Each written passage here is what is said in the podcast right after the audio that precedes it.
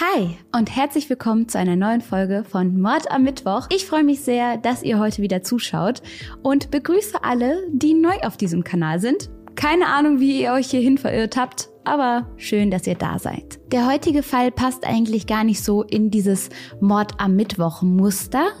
Es geht gar nicht um einen Mord. Im Gegenteil, es geht eher darum, dass Leben geschaffen wurde, aber das auf eine ziemlich verwerfliche Art und Weise, Ihr werdet das gleich alles noch verstehen, was ich hier so kryptisch vor mich hinrede. Jedenfalls ist das Ganze nichts für schwache Nerven und ich habe dazu eine Doku auf Netflix gesehen, die kann ich euch sehr empfehlen und ich konnte es einfach nicht fassen, was mir da erzählt wurde. Deswegen würde ich sagen, wir schnacken gar nicht lange rum, stürzen uns direkt in den Fall.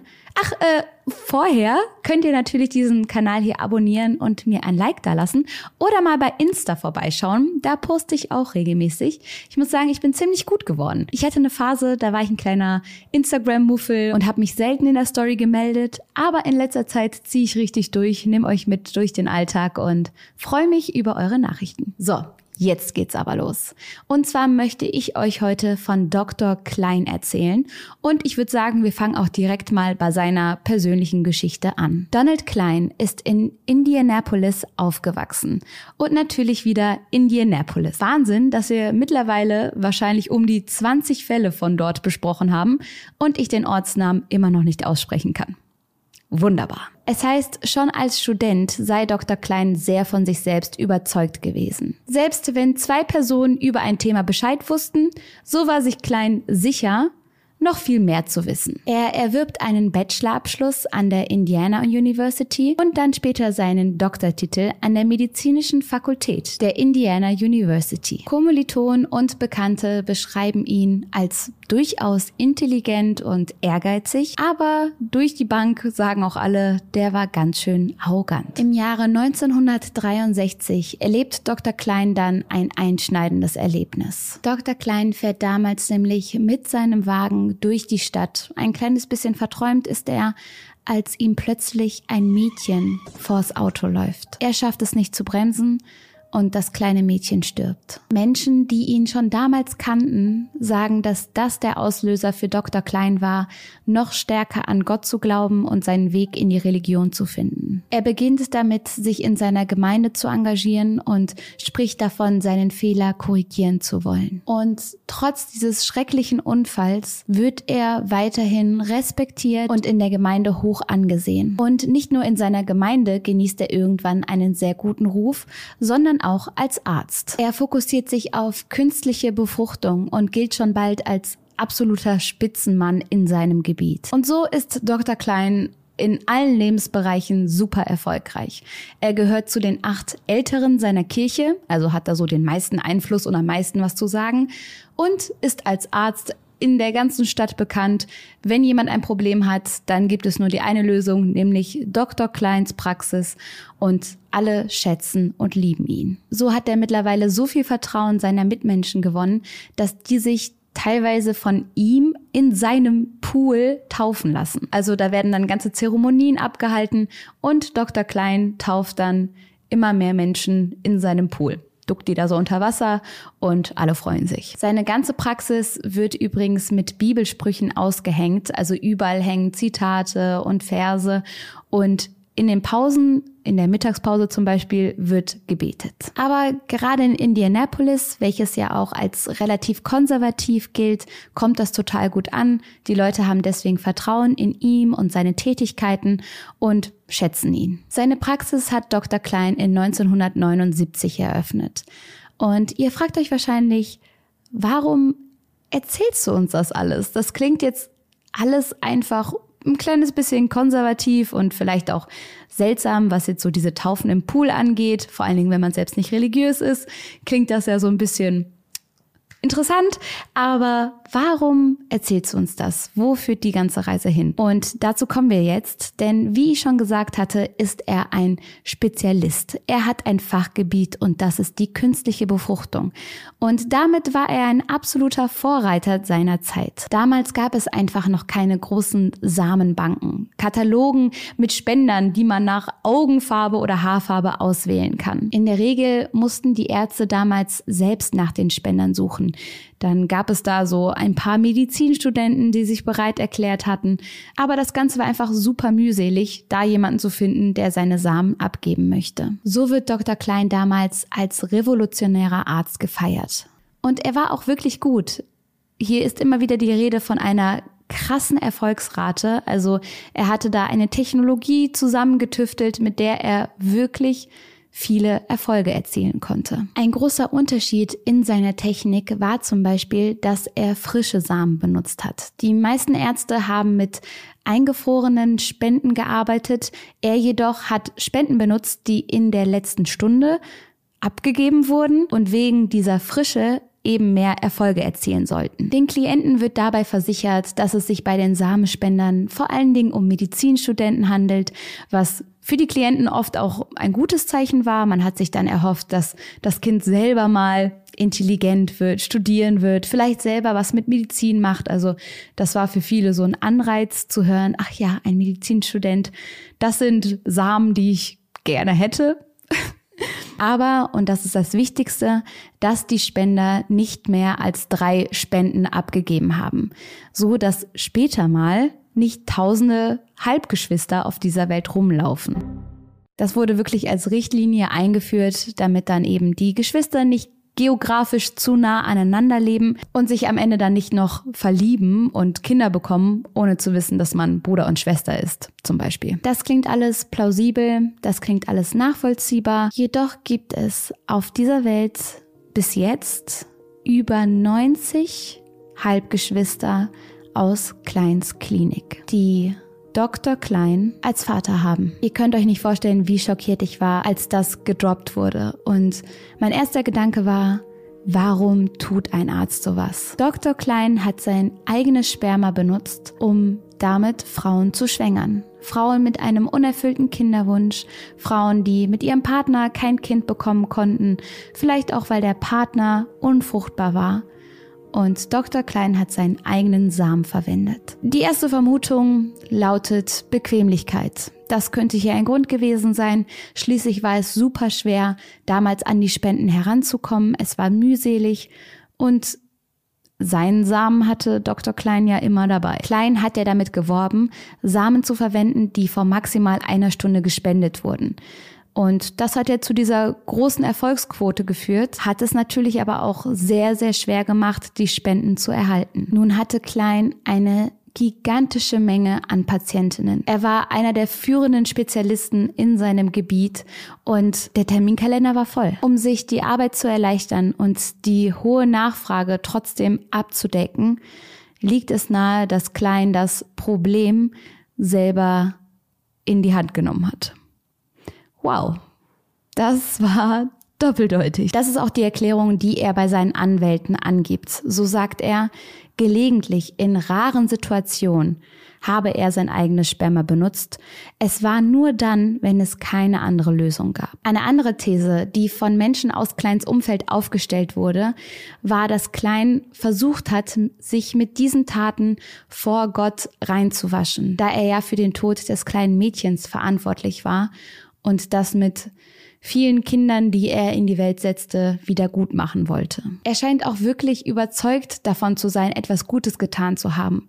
So stellt er sich immer wieder als Mann mit besten Intentionen dar, der einfach Leben schenken wollte und verzweifelten Frauen Hoffnung geben wollte. Es wird angenommen, dass er über Jahrzehnte hinweg immer wieder seinen eigenen Samen verwendet hat, ohne dass sich die Frauen darüber im Klaren waren. Dr. Klein dachte wahrscheinlich, er würde niemals erwischt werden, jedoch ist in den letzten Jahren ja das DNS-Verfahren ordentlich aufgebessert worden und mittlerweile kann jeder von uns seine DNA einschicken und testen lassen. Und genau auf diesem Wege kam damals auch die Wahrheit ans Licht. Und zwar mit einer Frau, namens Jacoba Ballard. Jacoba ist 1981 geboren worden und wächst wie klein in Indianapolis auf. Seit ihrer Kindheit fühlt sie sich anders. Jacoba fragt ihre Eltern immer wieder, ob sie adoptiert ist. Sie ist nämlich ein ganz anderer Typ, passt gar nicht in das Familienbild hinein.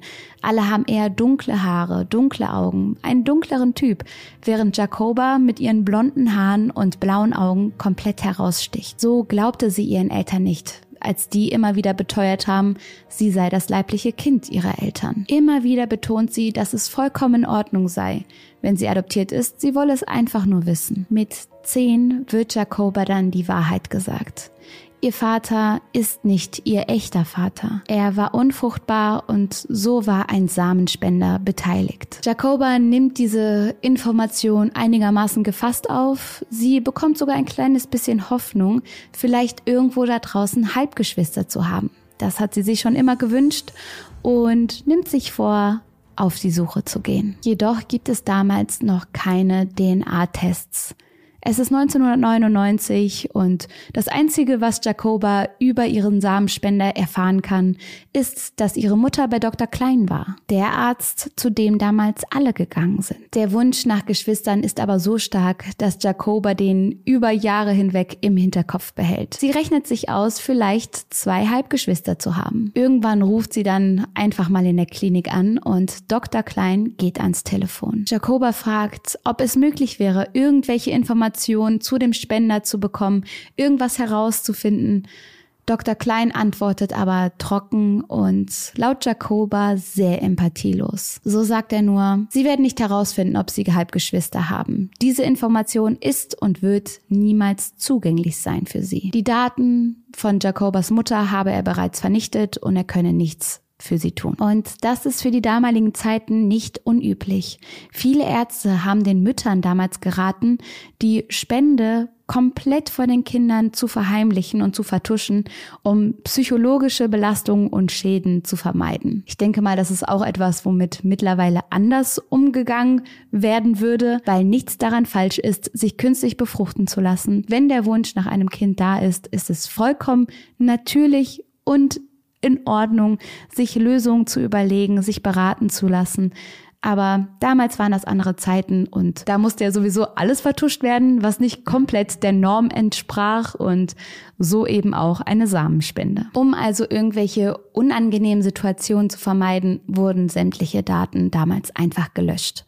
Als würde man die ganze Sache damit ungeschehen machen wollen. So bleibt Jacoba nichts anderes übrig, als die Suche für ein paar Jahre lang auf Eis zu legen. Im Jahr 2014 versucht sie es allerdings erneut. So beginnt ihre Suche im Alter von 35 Jahren wieder von vorn. Sie meldet sich zunächst in einem Online-Forum für adoptierte und von Spendern gezeugte Kinder an und findet schon bald jemanden, der auch von Dr. Klein behandelt wurde. Sie klickt auf das Profil der Frau und denkt sich nur, oh mein Gott, ich glaube, das ist meine Schwester. Diese Frau kannte wiederum eine andere Frau, deren Mutter ebenfalls bei Dr. Klein behandelt wurde und so beschließen die drei Frauen nun, einen DNA-Test zu machen. Der wird abgeschickt, kommt wieder zurück und bestätigt den Verdacht der drei Frauen. Sie sind Halbschwestern. Jedoch nicht nur das. Es gibt laut dieser Tests schon vier weitere Halbgeschwister. Jedoch fällt den Geschwistern nicht nur das auf. Sie bemerken auch, dass sie total weit auseinander liegen, was halt das Alter angeht. Und wären die Spenden tatsächlich von einem der Assistenzärzte oder Medizinstudenten gekommen, dann macht das gar keinen Sinn. Denn die Zeitspanne, die die Geschwister auseinanderlagen, war mehr als die doppelte Anzahl der Zeit, die so ein Medizinstudent studiert oder ein durchschnittlicher Assistenzarzt in der Beschäftigung ist. Das war das erste Anzeichen, was zum Grübeln angeregt hat. Außerdem wird den Frauen angezeigt, sie hätten noch etliche weitere entfernte Verwandte. Zu viele, als dass es irgendwie Sinn ergeben würde. Und so beschließen sie zu recherchieren.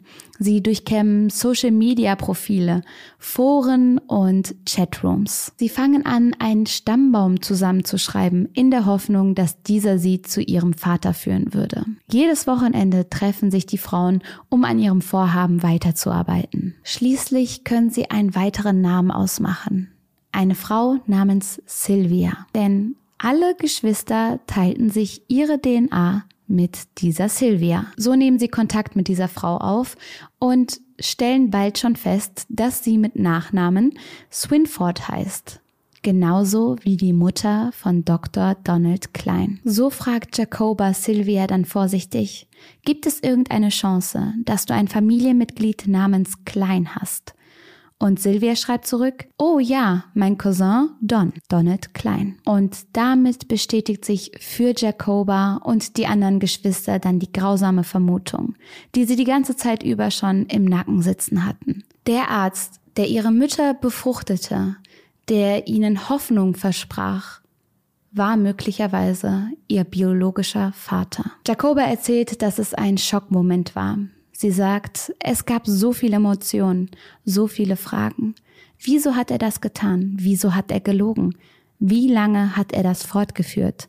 Und wie viele Geschwister haben wir? Die Halbgeschwister versuchen klein zu erreichen. Als dieser Versuch natürlich scheitert, versuchen sie dann alle Familienmitglieder von Klein zu kontaktieren. Und Donald Kleins Sohn namens Dog meldet sich zurück. Er trifft sich mit Jacoba und führt ein Gespräch mit ihr. Er erzählt ihr, sein Vater habe sich dazu bekannt, seine Spermien bei einigen der Frauen benutzt zu haben. Zu diesem Zeitpunkt weiß Jacoba von acht oder neun Halbgeschwistern. Dr. Klein habe seinem Sohn versichert, es würde sich höchstens um zehn Fälle handeln. Und mit Hilfe von Doc wird dann tatsächlich ein Treffen zwischen Dr. Klein und den ganzen Geschwistern organisiert. Zu dem Zeitpunkt, wo sie sich treffen, sind übrigens schon 14 Halbgeschwister aufgetaucht. Also die 10 können wir hier schon streichen. Das war schon wieder gelogen. Ja, ich stelle mir das Ganze sehr, sehr merkwürdig vor, denn man muss ja im Kopf behalten, dass für diese Geschwister eine absolute Identitätskrise ausgebrochen ist.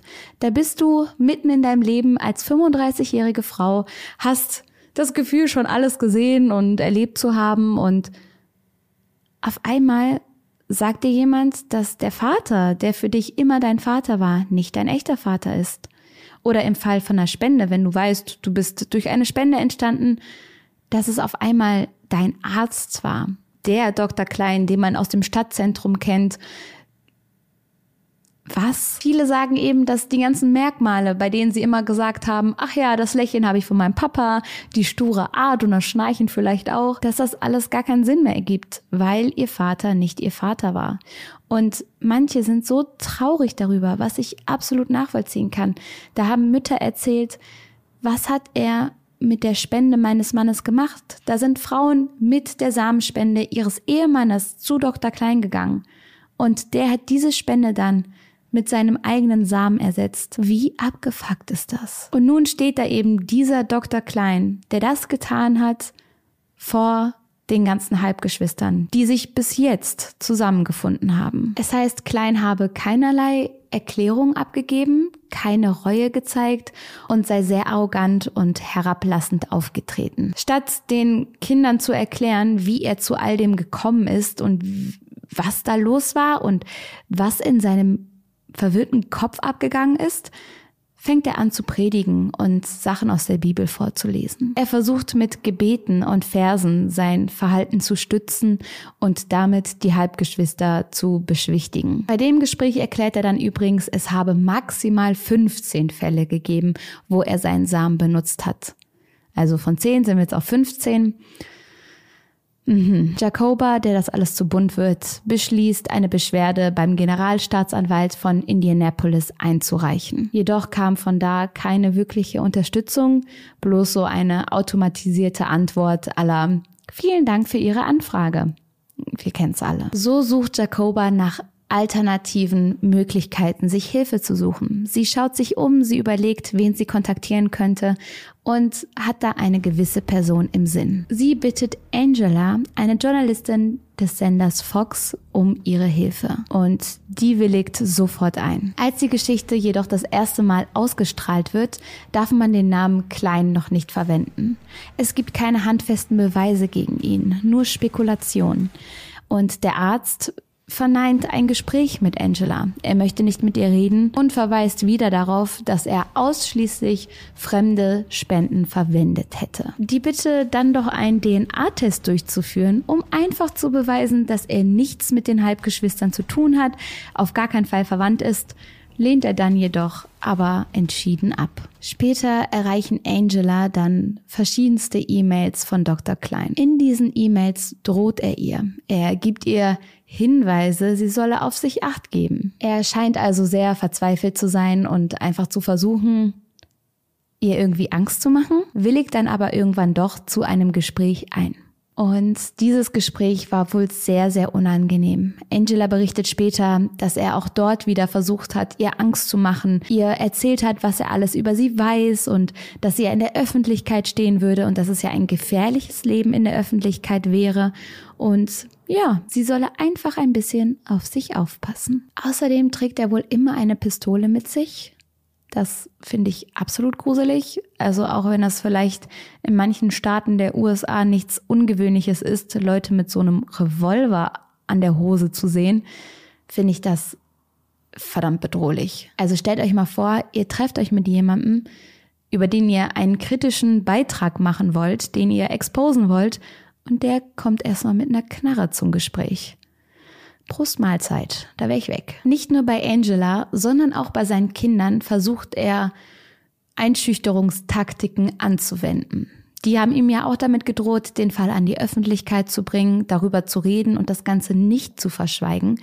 Und Dr. Klein schreckt vor nichts zurück. Abmontierte Autofederkappen, Drohungen bis hin zu belästigenden Anrufen bei denen der Anrufer sich als Bestattungsunternehmer ausgibt und sich nach Interesse für einen Sargplatz auf dem Friedhof erkundigt, sind hier keine Seltenheit. In anderen Anrufen versucht er immer wieder, die Leute davon zu überzeugen, man solle den Fall doch einfach für sich behalten. Seine Ehe würde auf dem Spiel stehen und Jacoba und Co. würden alles kaputt machen, wenn sie jetzt über ihn reden würden. Während dieser ganzen Gespräche zeigt er aber nach wie vor keine Reue. So sagt er immer wieder nur, die Welt muss nichts von dieser Situation wissen. Dann versucht er immer wieder, die Leute mit dem Bezug zur Religion zu kriegen. Immer wieder liest er Verse am Telefon vor, sagt, er habe etwas Gutes getan, im Sinne Gottes gehandelt. So liest er einmal den Vers vor, Before I formed you in your mother's womb, I knew you. Also bevor ich dich in dem Bauch deiner Mutter geformt habe, kannte ich dich schon. Und abgesehen davon dass es ziemlicher Quatsch ist, weil die Frauen die Kinder machen im Bauch. Also, also wisst ihr, was ich meine? Frauen vollbringen dann neun Monate lang das größte Wunder überhaupt, formen ein Kind im Bauch und so ein Dr. Klein sagt dann, ich habe dich ja im Bauch deiner Mutter geformt. Nein, du bist pervers. Das ist alles. Und dieses Mantra erzielt bei den Geschwistern auch einen entgegengesetzten Effekt. Die sind nicht begeistert, von dem, was Dr. Klein da gemacht hat und erschaffen hat, sondern sie denken sich einfach, ey, du wusstest die ganze Zeit, was du da tust. Wenn du sagst, du hast uns im Bauch unserer Mutter geformt und wusstest, was du tust, damit bestätigst du nur, dass dir klar war, was du da machst. Und so ist für Jacoba und Co. klar, wir bleiben hart, die Wahrheit muss ans Licht und wir müssen herausfinden, wie viele Familien noch betroffen sind. So kontaktieren sie immer weiter die Behörden, werden dort zwar immer wieder abgewiesen, aber geben nicht auf. Währenddessen recherchiert Jacoba dann im Hintergrund auch weiter und findet andere Dinge noch über Dr. Klein heraus. So kommt sie zu einer weiteren These, warum er gehandelt hat, wie er gehandelt hat. Sie findet nämlich erst einen Vers und dann einen Verweis auf ein Forum der Quiverful. Und die Quiverful sind eine Sekte. Sie sind der festen Überzeugung, dass man so viele Kinder wie möglich auf die Welt setzen soll. Zitat, wenn ein Mann viele Kinder hat, schickt er sie wie Pfeile aus. Er ist wie ein Krieger für Gott und er schickt seine Kinder als Pfeile in die Welt hinaus, die Botschafter für Gott sein werden. Das erklärt eine der Sprecherinnen von Quiverful in einem YouTube-Video. Das Ziel dieser Sekte ist, so viele Kinder zu bekommen, dass sie in allen Staatspositionen integriert werden und irgendwann dann ja, sowas wie die Weltmacht, auf jeden Fall dann die Bibel und vor allen Dingen die Gedanken dieser Sekte zum Zivilrecht werden, weil man einfach in allen staatlichen Einrichtungen dann seine eigenen Kinder setzen hat, die das Ganze für einen durchbringen können. Frauen werden hierbei übrigens als Breeder bezeichnet und damit als nichts anderes angesehen als als Gebärdemaschinen. Also die Frau darf die ganzen Kinder dann für den Mann in die Welt hinaus schießen, hat aber sonst keine weitere Aufgabe. Sie ist ja nur zum Gebären da. Und Ein Vers, der innerhalb dieser Sekte immer wieder auftaucht, ist auch einer, den Dr. Klein immer wieder vorliest und zitiert. Das ist natürlich nur eine Theorie, bestätigt ist es nicht, aber viele Geschwister können sich das vorstellen. Außerdem ist eines der Ziele dieser Sekte, die weiße Population in Amerika zu erhöhen. Und auch das spiegelt sich in der Praxis von Dr. Klein wieder. Auf der Babywand, ihr kennt es wahrscheinlich in Praxen, beim Frauenarzt gibt's immer diese Steckbriefwände, wo dann die ganzen Postkarten von den Babys sind. Vielen Dank für die Geburtshilfe etc. Und auf der Babywand von Dr. Klein sind nur weiße Babys abgebildet. So sind auch fast alle Halbgeschwister von Jacoba blond und blauäugig, so wie Dr. Klein.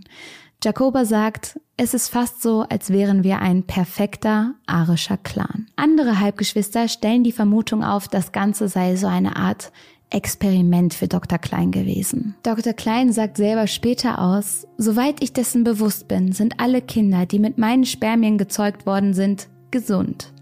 Als würde er sich so was darauf einbilden und als wäre er so überzeugt davon, die Power-Spermien zu haben. Aber das ist nicht mal so, denn fast alle Kinder, fast alle dieser Halbgeschwister haben Autoimmunkrankheiten wie Dr. Klein. Und das ist ein Grund, weshalb sich die Geschwister noch betrogener fühlen. Denn diese Samenbänke sind dermaßen kritisch. Sie sortieren alle Spenden aus, die nur ein kleines bisschen fehlerhaft sein könnten oder wo eine Krankheit im Genmaterial versteckt sein könnte.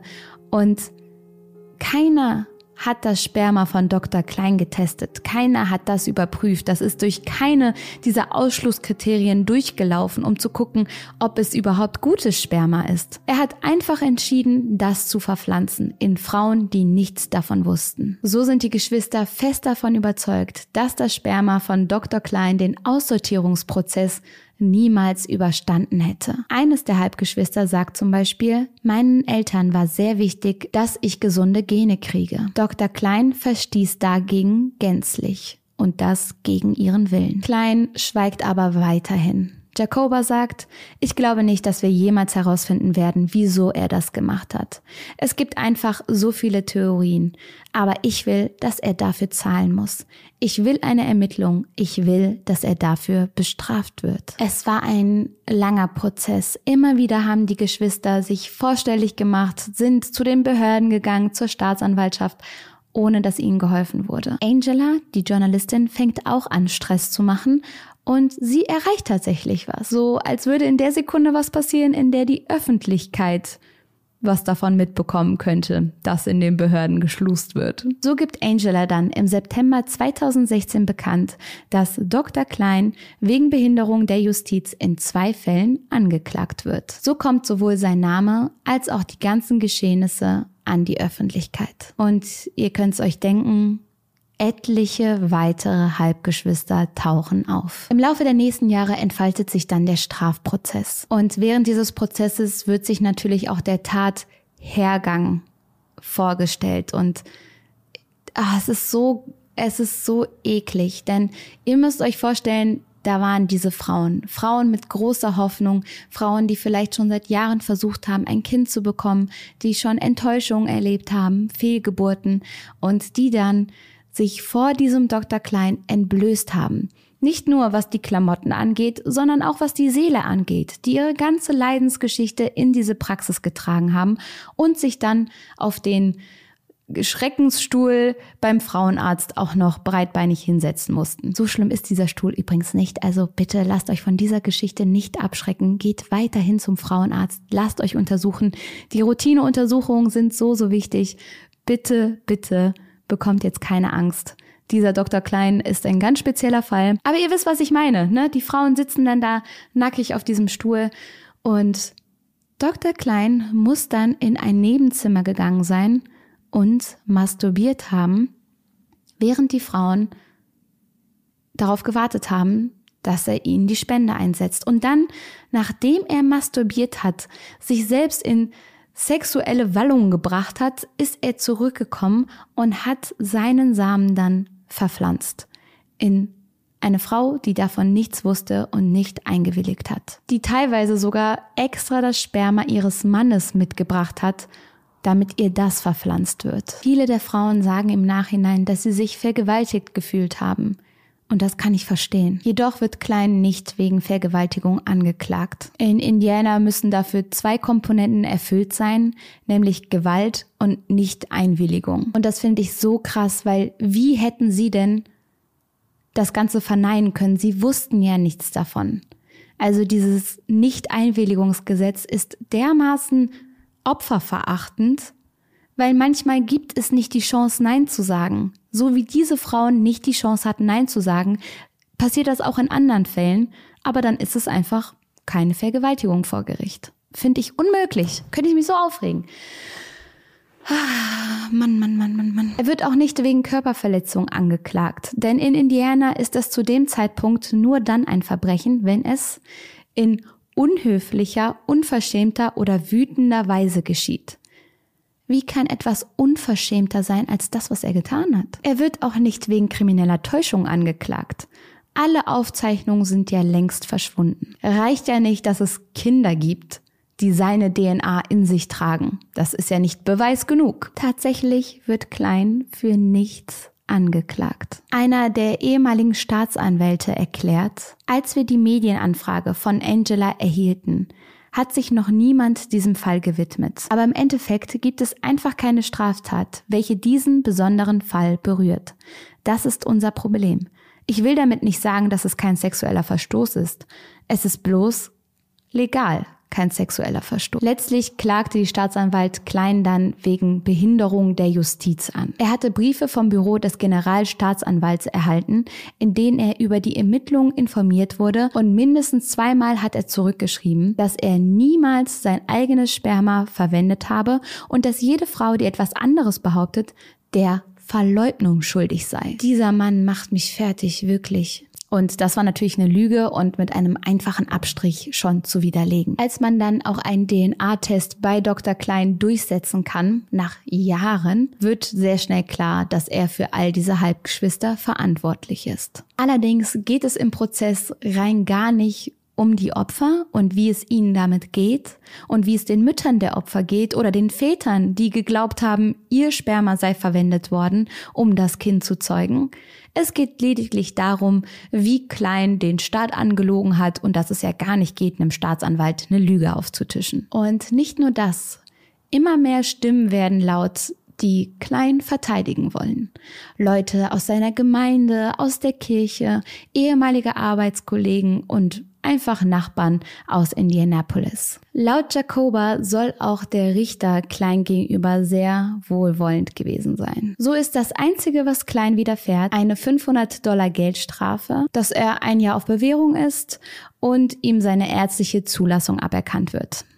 Da Klein seit 2009 in Rente ist, wird ihn das wahrscheinlich eher weniger belastet haben. Die Zahl der Kinder die Klein mit seinem Sperma gegen das Wissen der Mütter gezeugt hat, ist unbekannt. Sie verläuft sich aber auf weit über 15. Über Facebook-Gruppen bleiben die Halbgeschwister, die es wollen, miteinander in Kontakt. Die meisten leben in einem 20-Meilen-Radius voneinander entfernt. Die neuen Geschwister tauchen in Wellen auf, meistens nach Feiertagen, wenn sie von Verwandten einen DNA-Test geschenkt bekommen haben und plötzlich gemerkt haben, oh, hier in meiner Nähe sind etliche Halbgeschwister. Man geht die Straße hinunter und weiß nicht, ob man einem Halbgeschwister unwissentlich über den Weg läuft, sagt Matt, einer der Halbgeschwister in der Netflix-Dokumentation. Ein anderes Halbgeschwister sagt, mit 47 herauszufinden, dass der Mann, den ich, seitdem ich klein bin, nachahme, der mein größtes Vorbild ist, nicht mein biologischer Vater ist, das war zerstörend. Eine andere sagt, Außerdem, was die Sache noch schlimmer macht, Klein war mein Gynäkologe. Über zwei Jahre lang war ich bei ihm in Behandlung. Ich wusste von nichts, er schon. Keiner will von jemandem des anderen Geschlechts, der einem biologisch so nahe steht, so intim untersucht werden. Diese Informationen waren mir aber verwehrt. Das Thema macht mich immer noch sehr emotional. Und natürlich haben auch die Mütter mit gemischten Gefühlen zu kämpfen. Ich kann einfach nicht glauben, wie uns das angetan werden konnte sagt eine der Mütter. Andere sind auch total zwiegespalten, weil nur durch die Samen von Dr. Klein ist ja deren Kind entstanden, das sie jetzt so sehr lieben. Eine andere Mutter erinnert sich, mein Mann hat am Telefon geweint. Er meinte zu mir, Dr. Klein hat mir alles genommen, weil dieser Mann eben dachte, seine Tochter wäre seine Tochter. Das ist sie natürlich auch immer noch. Ich finde, in der Familie geht es ja auch ganz viel ums Gefühl und wie sehr man sich liebt. Und ich lebe zum Beispiel in einer großen Patchwork-Familie und ich habe etliche Halbonkel und Stief und angeheiratet und was weiß ich. Und da machen wir gar keinen Unterschied. Wir sind eine Familie und wir lieben uns so, wie wir sind da spielt die DNA weniger eine Rolle. Aber wenn man sich da so sicher war und dann etwas anderes erfährt, das tut natürlich weh. So berichtet eine Frau, der Gedanke, dass er mich mit seinem eigenen Samen ohne meine Erlaubnis geschwängert hat, macht mich krank. Ich habe das Gefühl, mich bei dem Gedanken übergeben zu müssen. Allerdings sind es gemischte Gefühle. Durch seine Expertise in der Forschung habe ich zwei wunderschöne Zwillinge geschenkt bekommen. Sonst hätte ich keine Kinder gehabt.